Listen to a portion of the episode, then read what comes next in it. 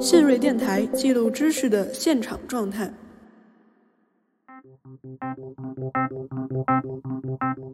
贫富差距在不断拉大的过程当中呢，那么每个人从自立的角度去出发的话，他要去在整个的社会分层和流动的过程当中，争取更多的机会跟资源。我们对于学校本身培养个人能力的这个职能不信任。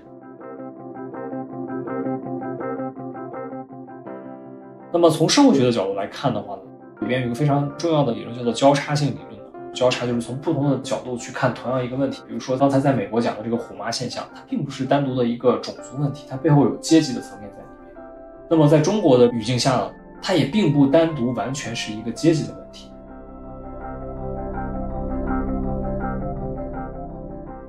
美国教育社会学家他们再去研究教育不平等的现象啊，就是像你说的社会再生产啊。教育领域的社会分层和流动，把布迪的理论拿过来用的时候，其实他们也遇到同样的问题，就他们也在思考说，哎，那么一个从欧洲兴起的社会学理论，我拿到美国的这个社会来用，到底能不能用得好？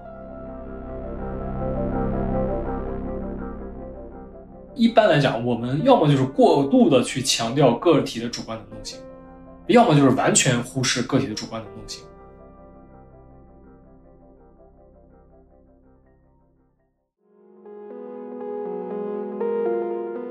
Hello，大家好，欢迎收听新锐电台的最新一期节目，我是周发发。鸡娃一词生动地描绘了中国家庭对孩子的升学焦虑和对教育的激进参与，在近些年常常引发网络热议。鸡娃常常会被人从文化层面上理解成是一种特属于东亚地区的、受儒家文化影响很深的教育焦虑，但是过分的强调文化因素。也有可能让我们忽视某些问题，可能也存在着改善的办法和进步的空间。本期节目，我们就和长期关注“鸡娃”现象的社会学家李昂然老师聊了聊。李昂然老师把教育看作是一种需要放在长时段历史中理解的现代性问题，并将家庭教育与社会变迁、城乡变化以及教育体制改革等等政治经济因素结合起来思考。这些角度或许可以为我们打开更为宽广的视野。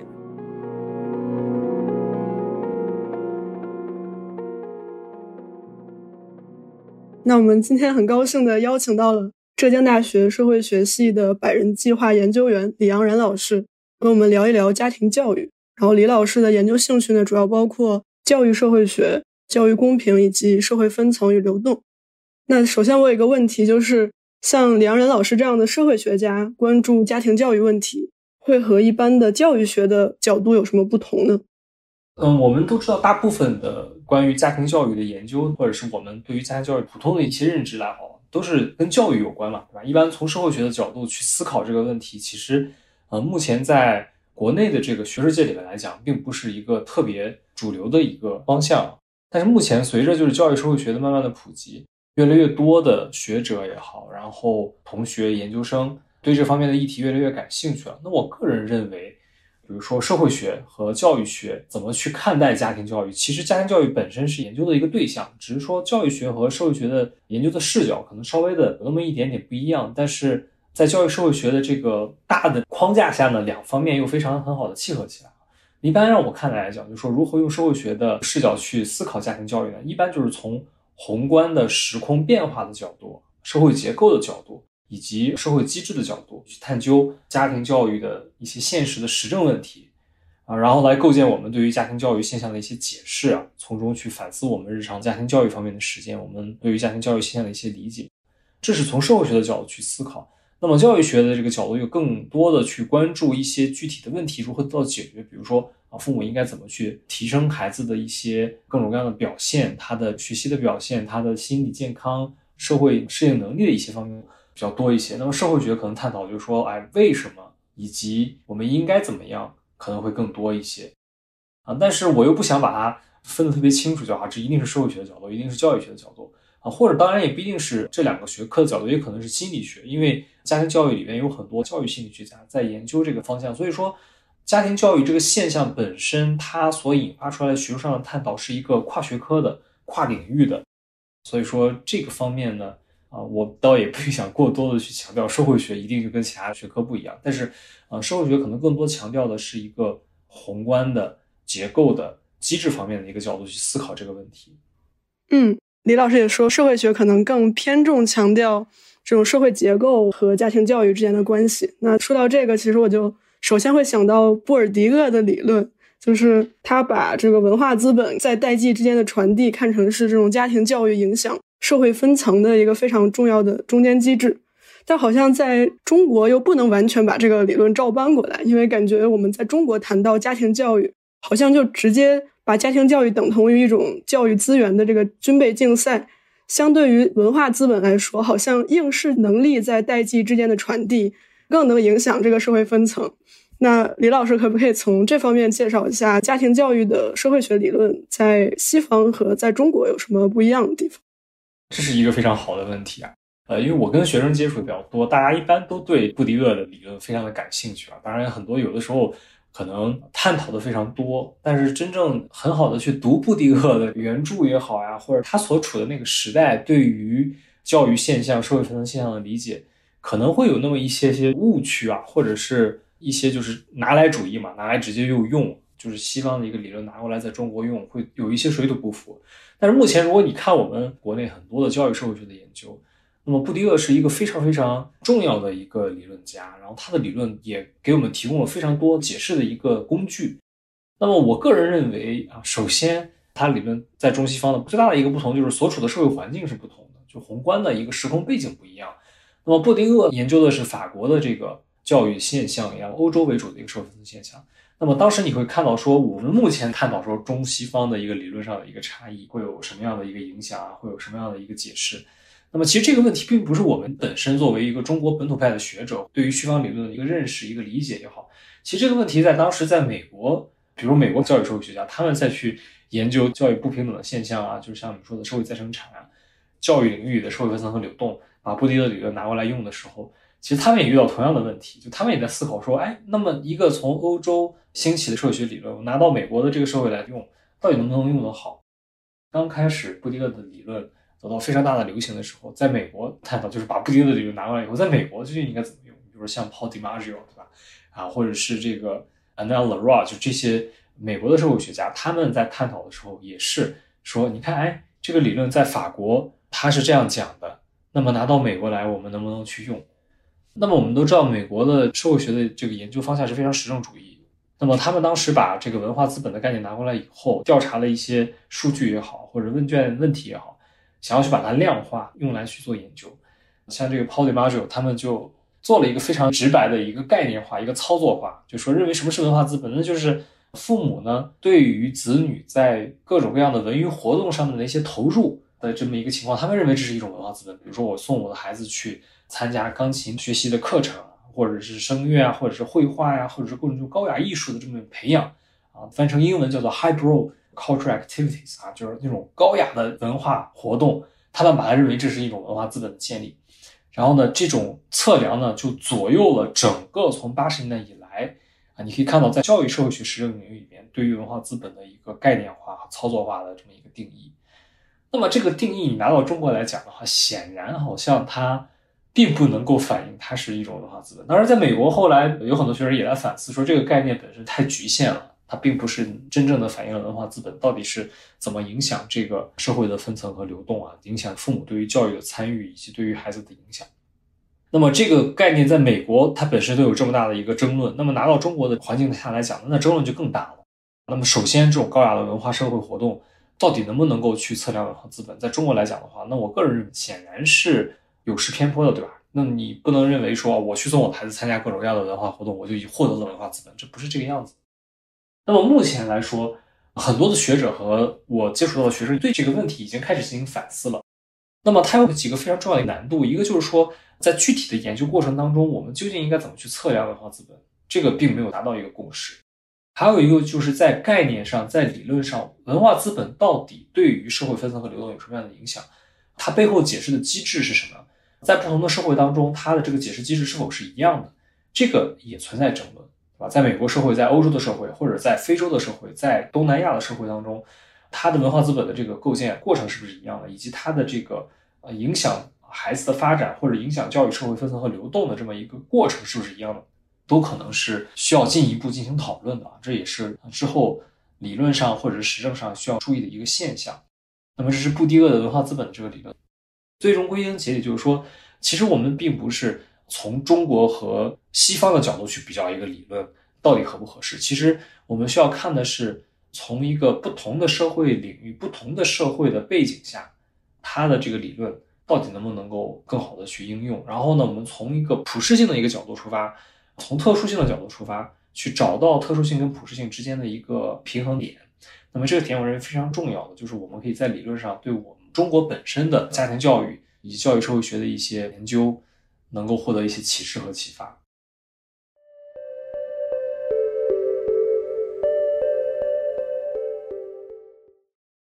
李老师自己做了很多这种家庭教育方面，尤其是这个父母在这种教育资源的竞争上。以及对孩子的这个发展和社会流动之间的关系的一些研究，那李老师可以分享一下自己做过的实证研究吧？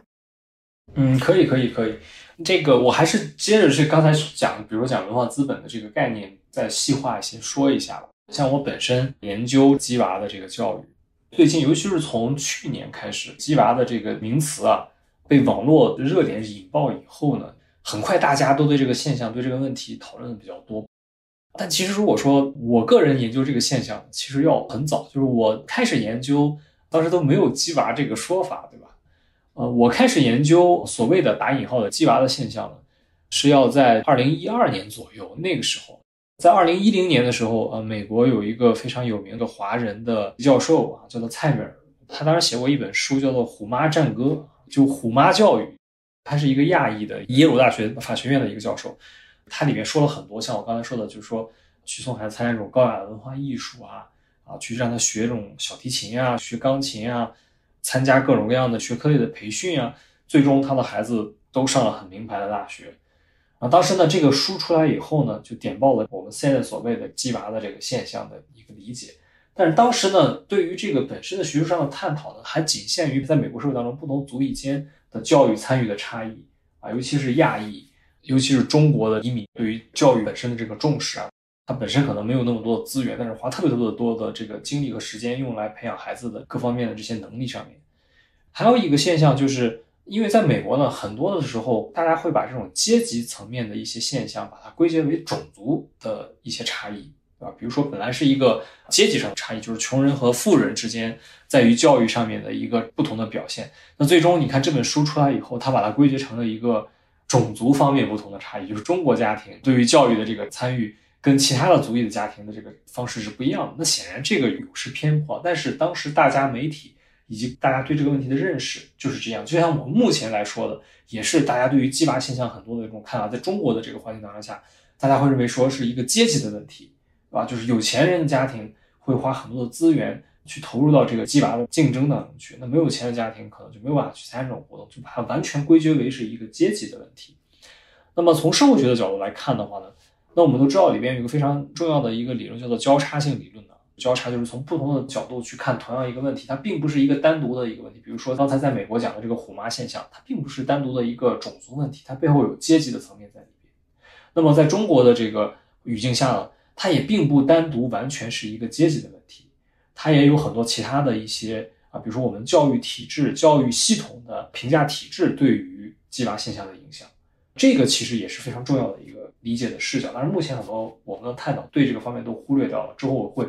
拿出这个点来，再好好给大家讲一讲之后的一些问题啊，就是我们本身的教育评价体制，像我们参加的高考也好，或者微观层面上的。我们的教育工作者对于，比如说家庭里面哪一些父母参与的比较多，他会对那些孩子关注的比较多，这是家庭教育评价体制的一个影响。那么它不就跨越了一个单纯我们所谓的纯从父母的阶级的这个出身角度去看待的一个问题？而且阶级本身是一个动态的一个概念，它并不是一个静态的概念。那么中国大众对于阶级的探讨呢，还基本上停留在一个非常静态的这么一个探讨，就是说你是一个。富裕人家出来的这个孩子，那你就永远是富裕人家出来的孩子；你是一个穷人家出来的孩子，就永远是一个穷人家。这是其实这种认识是很不对的。那么在做研究的过程当中，比如说我们做实证研究，因为收集数据的限制、分析的限制，我们可能会把阶级会把理解教育现象的一些概念把它给静态化。但是作为一个研究人员也好，多作为我们在于理论上探讨也好，我们一定要认为，就是说很多这些东西都是动态变化的。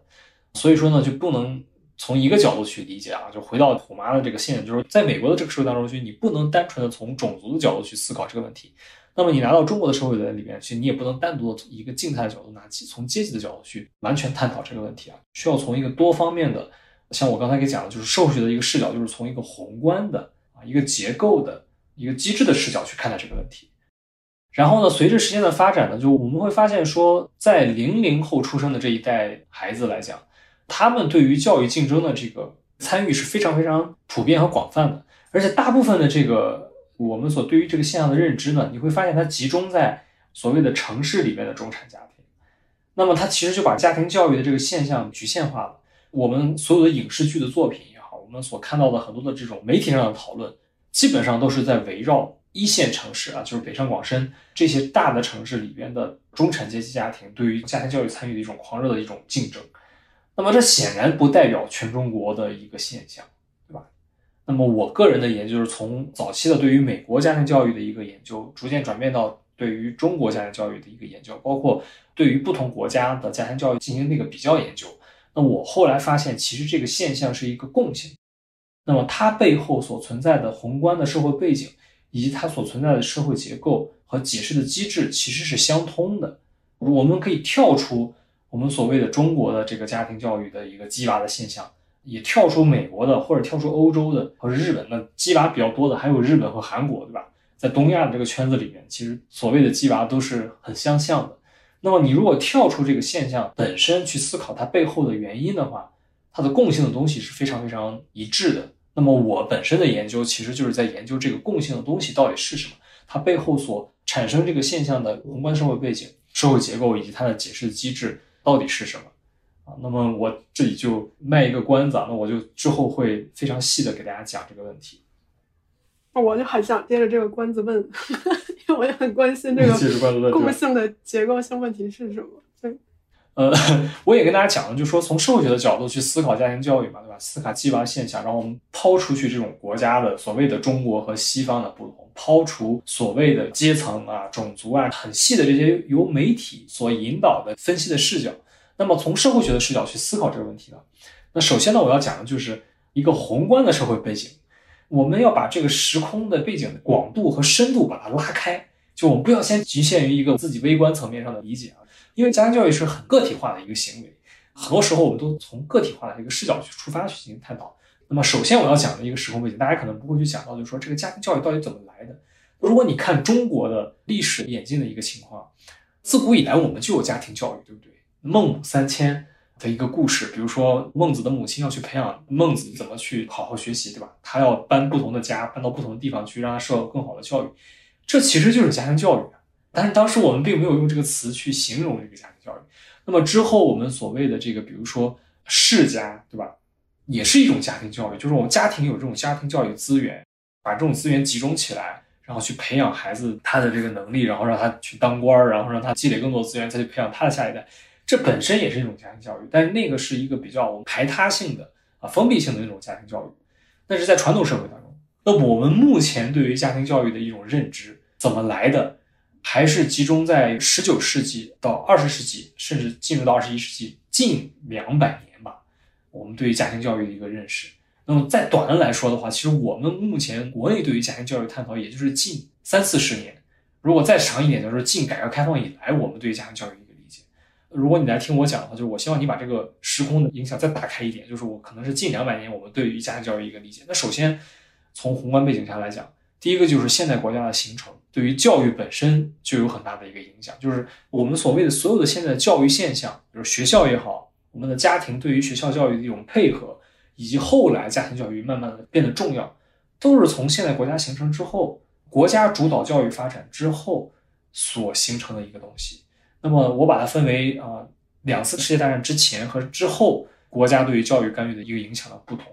战争年代的时候，国家对于教育的一个干预，那么就是希望把公民培养成对于国家发展，就是为国家服务、战略目标发展服务的这么一个目标导向。那么那个时候，国家对于教育的干预就是建立学校、技术教育、父母对于教育的参与本身其实程度是比较低的，但是他们是以学校为连接作为参与，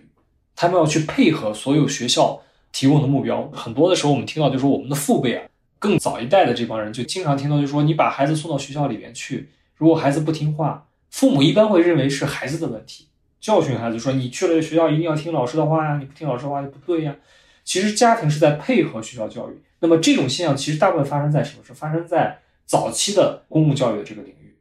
那么随着后面国家形态比较稳定了，那我们进入到了一个发展的一个阶段了。那么教育的目标又有转变，它并不是说教育不为国家战略发展目标所服务了，就教育服务于国家的战略发展目标，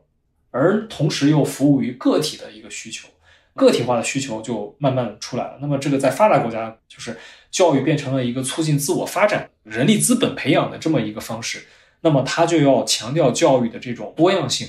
那么家庭教育就被拿进来就越来越重要了。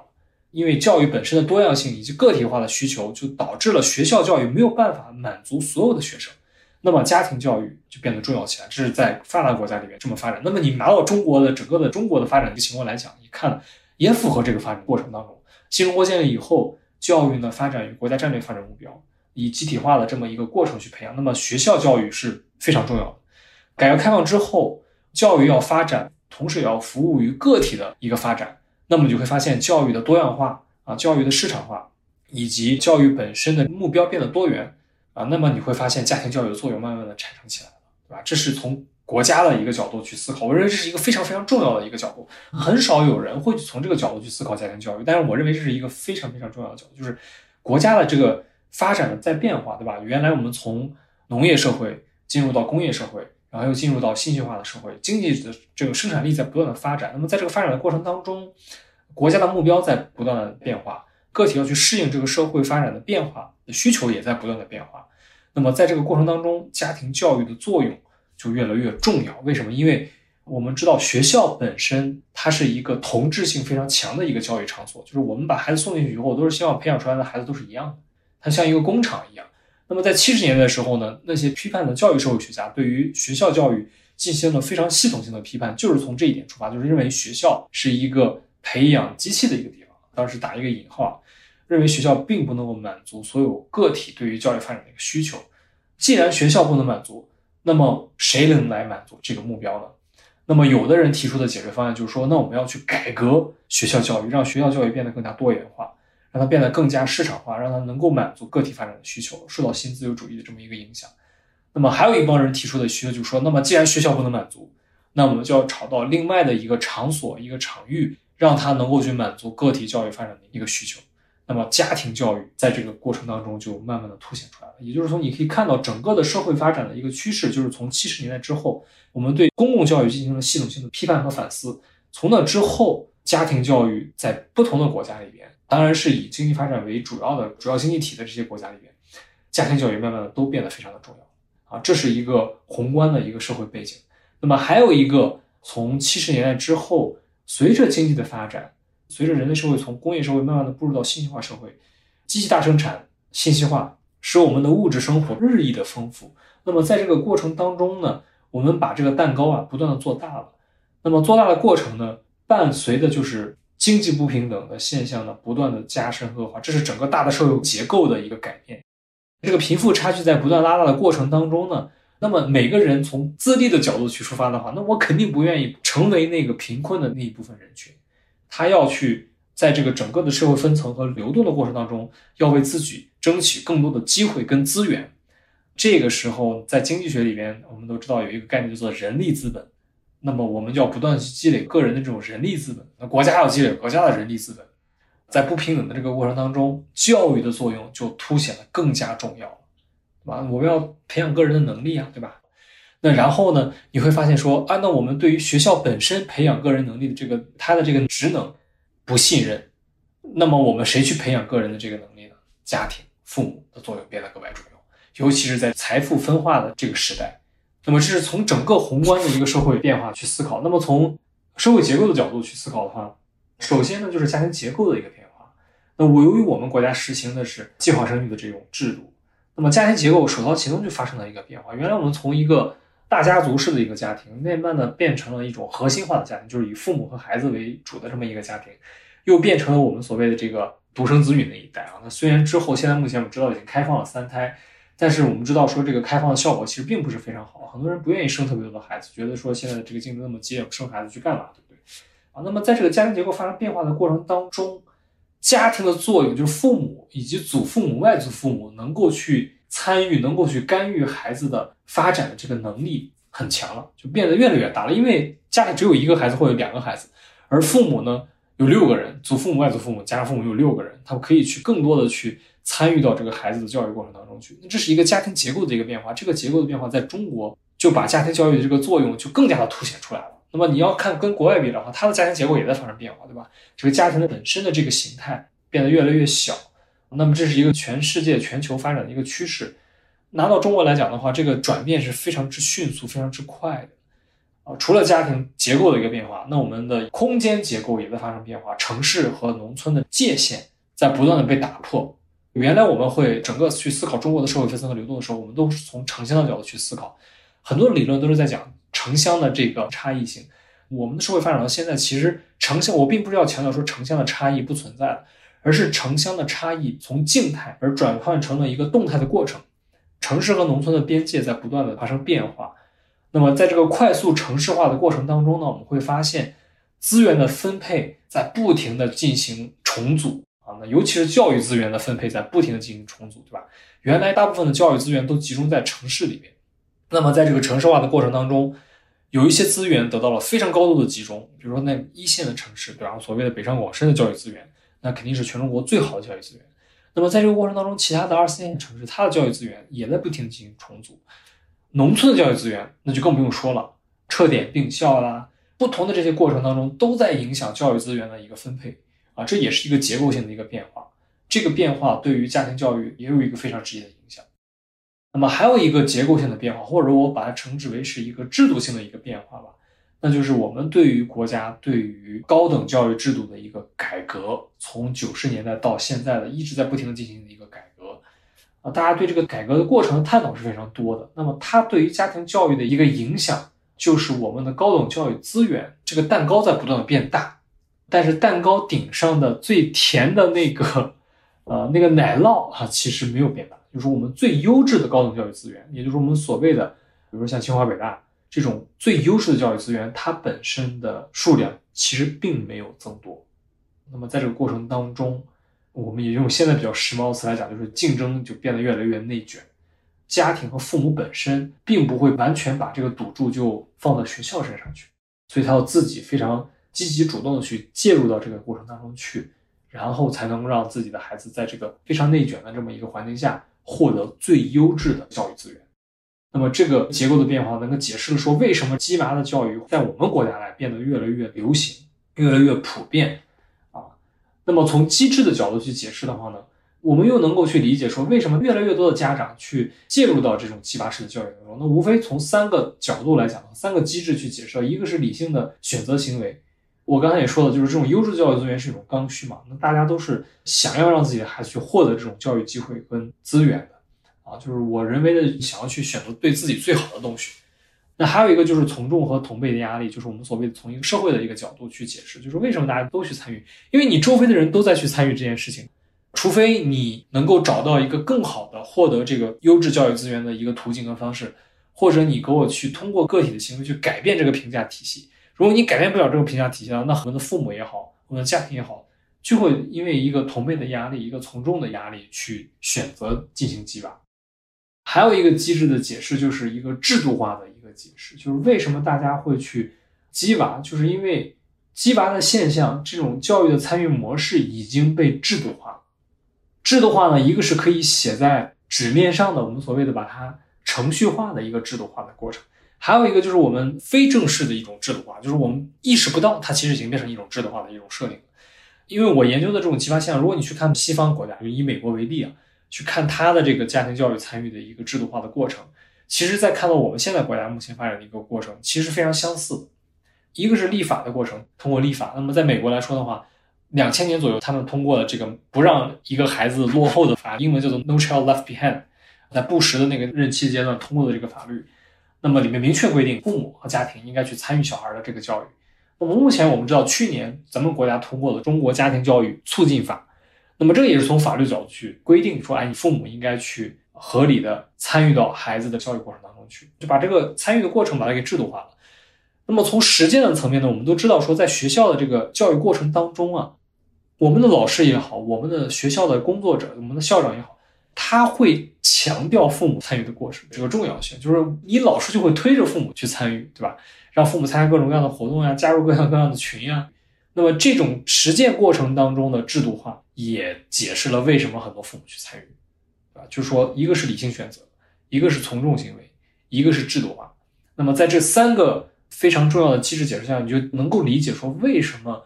当下我们国家的这个家庭教育变得越来越重要，以及对它的探讨越来越热烈。当然，我比较反对的就是用一些所谓的这个网络上的这些名词啊，比如说“鸡娃”也好啦，“内卷”也好，去把一个很复杂的现象，把它用一个非常简单的一个概念去笼统的去解释它。就现在给人感觉就是凡事皆可内卷嘛，对吧？但其实你如果很细的去看待。家庭教育本身这个现象的话，它其实背后的这个宏观的社会背景、社会结构、社会机制是很不一样的啊，所以说这是一个社会学的解释。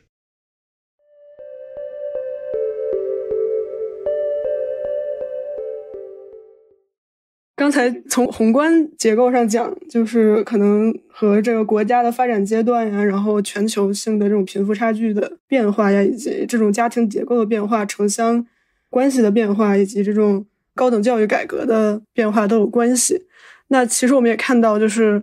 在微观层面上，那个体还是遵从一个理性选择或者从众这样的心理。但是我们可以用制度化的一些方式来进行一些调节。比如说最近，呃，您刚才也提到说，我们国家也出台了这种促进家庭教育条例，然后这好像也说明说。是不是国家觉得我们现在的这种家庭教育现状是需要有一些调整的，或者是怎么样？因为今年有了很多动作，包括去年的这种双减，然后今年的这种家庭教育促进法，包括最近我们看到有很多强调体育教育啊、劳动教育的这种新闻。那是不是说依照于这种社会结构而出现的这种自然的家庭教育形式，其实是需要有一些调整，所以我们才需要从宏观层面上来进行一些干预呢？这是一个非常好的问题，就是。从社会学的角度啊出发去思考这些现象之后呢，你问的问题其实就是一个我们应该怎么办的一个问题。就是我们现在目前，比如说教育部出台了这么多各种各样的这种规定的一些措施啊，那么这些措施对于我们怎么去看待家庭教育，我们应该怎样的去正确的去介入到这个家庭教育当中去，应该怎么去思考，怎么去反思？那么首先呢，我要先讲一个概念，就是我们再去从社会学的一个角度去思考教育现象的时候呢。我们一般有两个不可避免的视角，一个是同质性的视角，一个是异质性的视角。再把它给讲的再直白一些的话，就是同质性的视角，我们认为是普遍性的一个问题；还有一个，就是特殊性，就异质性的，我们讲成为特殊性的一个问题。我们所有的一些探讨，其实都是在解释普适性跟特殊性、同质性跟异质性之间的一个关系，以及它背后的这种变化是什么样子的。我为什么要先把这个问题讲清楚？就是说，我们现在对于家庭教育的一个理解啊，很多时候我们的理解就是认为，比如说，我为什么比较反对用这种所谓的“鸡娃”、所谓的这种内卷，笼统去探讨家庭教育，因为这种概念本身呢，是一个非常普适性的、同质性的一个解释，就好像我们认为说啊，鸡娃好像所有的家庭都在鸡娃，其实你现实当中不是这样的，对吧？我们知道很多农村的家庭，很多留守儿童的家庭。他们的父母是不去介入到这个家庭的这个教育当中去的，就是在家庭教育当中整个过程当中，这帮家庭这帮父母是缺失的，他并没有去激娃，但如果说我们对于这个激发现象的这个探讨，不断的去对它进行一个探讨，那么会认为说，那么是不是所有的父母都在激娃？那其实并不是，那这就是以普遍性的一个视角、同质性的一个结论去把异质性的东西完全给抹杀掉了。或者是特殊性的东西完全抹杀掉了，这是一个不好的一个倾向，对吧？那么翻过来讲也讲得通，就是我们特别的去用一个比较特殊性的一个问题，去笼统的去涵盖整个普遍的一个问题，就是我们认为说现在我们好像把一个鸡娃的一个问题，它其实本身是一个非常特殊性的一个问题，就是在城市中产阶级家庭的一个对于家庭教育资源竞争的这么一个现象，把它笼统的解释为整个中国家庭教育所要面临的一个问题。那么所要通过双减也好，通过什么各种各样的这种措施也好，啊，要去规避各种各样的这种家庭教育所带来的这种负面的影响。那么我个人认为呢，就是说国家的指导是必须的，也是必要的，对吧？就是从国家层面，从一个制度的层面去给大家建构一个比较好的框架。但是这个过程呢，并不是一个我们所谓的微观的管理的这么一个过程，就是你国家出台的是需要一个指导性的方针和政策，那么你具体落地来说的话，这个过程是一个非常复杂繁琐的这么一个过程，也是非常的这个意志性非常大的一个过程。比如说像双减的这个政策，对吧？现在我们其实很多人已经开始反思双减的这个政策到底本身对于我们的教育公平来说有什么样的影响。一开始我们出台这个政策的时候。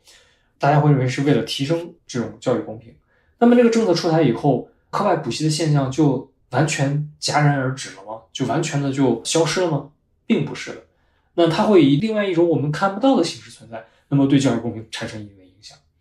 那么同时也对一个行业造成了不断的多的影响。所以，我们现在已经开始反思说，我们这种政策的出台，它的实施，它的落地，到底应该怎么样很好的能够去规范我们家庭教育，促进教育公平。对吧而显然呢，我认为双减的这个政策的初衷是肯定是对的。我们在框架上我们要作为一个指导性的政策者，但是在实际的实施的过程当中，全中国这么大，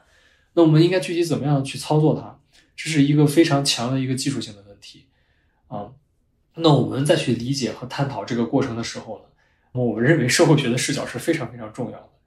那么一般你可以看到，就是说我们怎么去理解这些教育政策的效果，它到底好和不好？我觉得啊，就是一般来讲，我们要么就是过度的去强调个体的主观能动性，就是我认为说啊，只要这件东西我们要想做，就一定能把它做好，这是过度的强调个体的主观能动性；要么就是完全忽视个体的主观能动，就是我推出一个政策，我就不管三七二十一，我认为大家都应该这么做。那么其实这是忽视个体主观能动性。比如像这个双减里面的课外辅导，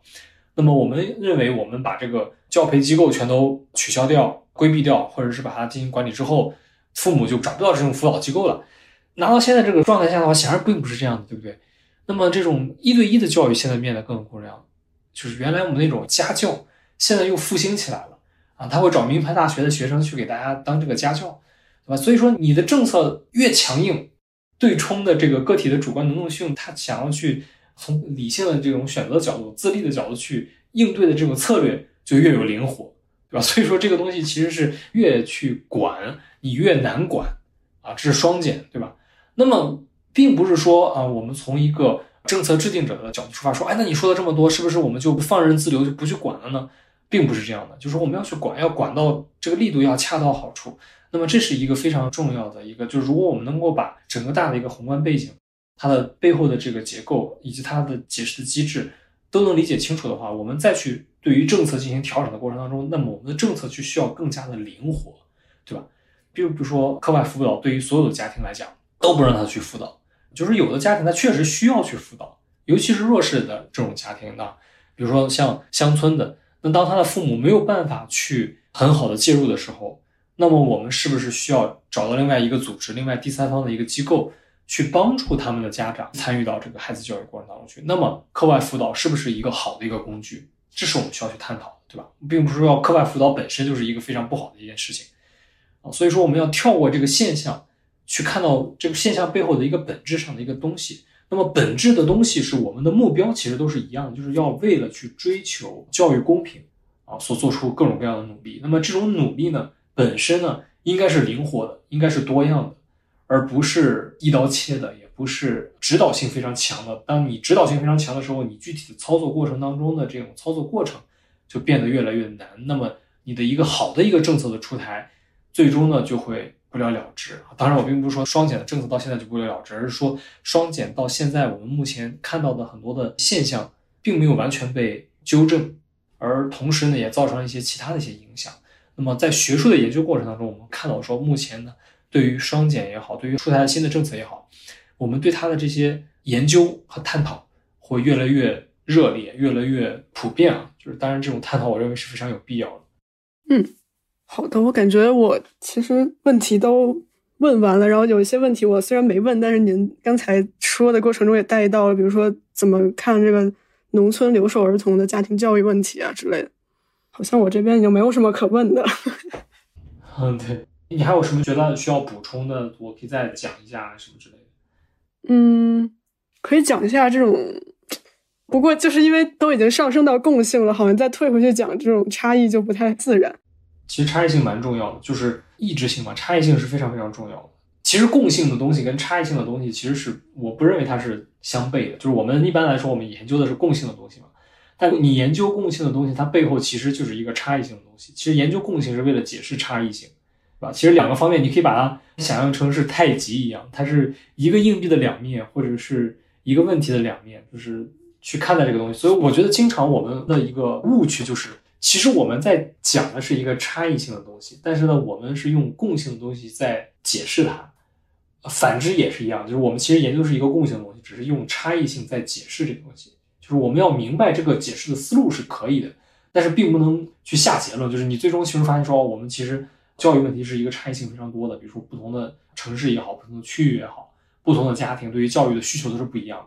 你最终的结论就说，哦，那你都不一样，那我们应该怎么办？那怎么办？其实是一个共性的西，这个思路是其实是对的，但我们并不能最后就告诉你说，我讲了那么多差异性的东西，告诉你是差异性都不重要。其实这并不是我的一个初衷啊。是的，是的，是可能想补充一下，就这种家庭教育的跨文化比较，就好像是这一块有一些，是不可以举一些例子之类的。啊，对，这个其实我刻意把这个文化的视角把它没有那么重要的弹出来，是我个人对于从文化的这个角度去探讨家庭教育呢，本身呢持一个比较批判的一个态度。当然，我并不是说文化不重要，就文化其实是非常非常重要的一个东西。但是从家庭教育的本身的差异性，如果把它简单的、完全的归结为文化的一个差异，其实我认为是一个不负责任的一个结论。经常我们听到的说，比如说为什么这个东西在美国的研究当中非常多，就为什么亚裔的家庭他的教育比较好，他的孩子发展比较好，就是他是因为一个东亚的一个文化，比如儒家文化或者是。这个解释其实是我认为是站不住脚的，就是你把它完全归结为一个儒家的文化，或者某一个宗教的文化也好，或者某一个特定族群的它的一个文化。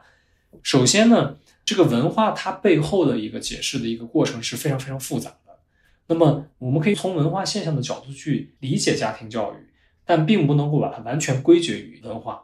像我刚才给大家讲的也是一样，就是比如说我们很多时候。媒体上的一个探讨，或者出于我们理解问题需要找到一个比较直接的解释的方式，我们会把它归结为某一个原因，比如说阶级，比如说种族，比如说文化，比如说城乡差异，所有的这些。那么在我看来，其实并不是说某一个原因它是一个决定性的原因，而是说，比如说理解文化，我们要把文化跟阶级、跟种族、跟所有的这种社会结构结合在一起，去解释家庭教育，比较不同国家的差异。那么这个是比较好的一个思路，而如果说我们单纯从文化的角度去思考，就最终你得出的结论就说啊，因为东亚是一个比较注重的儒家文化的这么一个文化圈儿，所以东亚的这些国家，比如像韩国、日本、新加坡还有中国，他们对于这个家庭教育参与的方式都是比较接近的。那么最终所带来的一个结论，我认为就是有失偏颇了。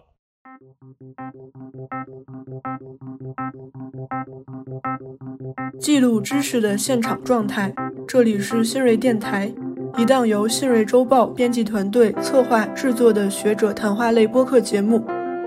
您可以在苹果、小宇宙和荔枝播客 APP 上搜索“新锐电台”，订阅我们的节目。也欢迎大家关注新锐周报公众号，获取最新的节目信息。